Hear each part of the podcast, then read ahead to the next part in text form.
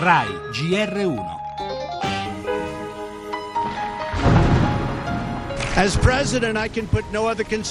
Come presidente, l'unica cosa che mi interessa è il benessere degli Stati Uniti. Gli accordi di Parigi sul clima rappresentano uno svantaggio per il nostro paese.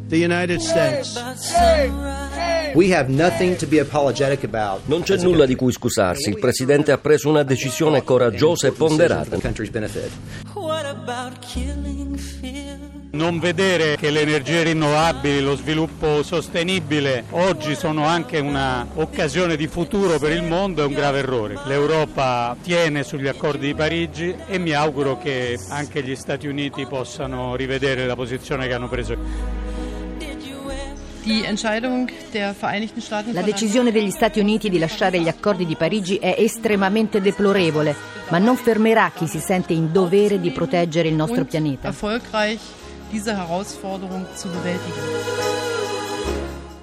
Un disastro. Una forma di stupidità perché mette fuori l'America del futuro, come ha detto Obama. Quello che rivendica sono i soldi dei petrolieri, basta, ma non è il bene del pianeta, né il bene dell'America.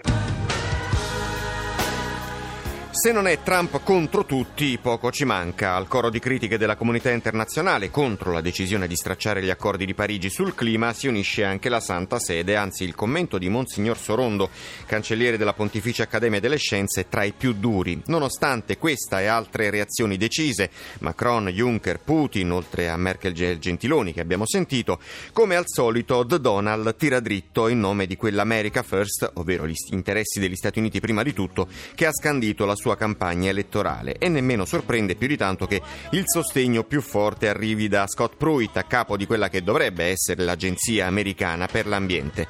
Protezionismo, frontiere più chiuse, linea antiecologista, Washington ai tempi di Trump va controcorrente e ancora non sappiamo bene in quale direzione.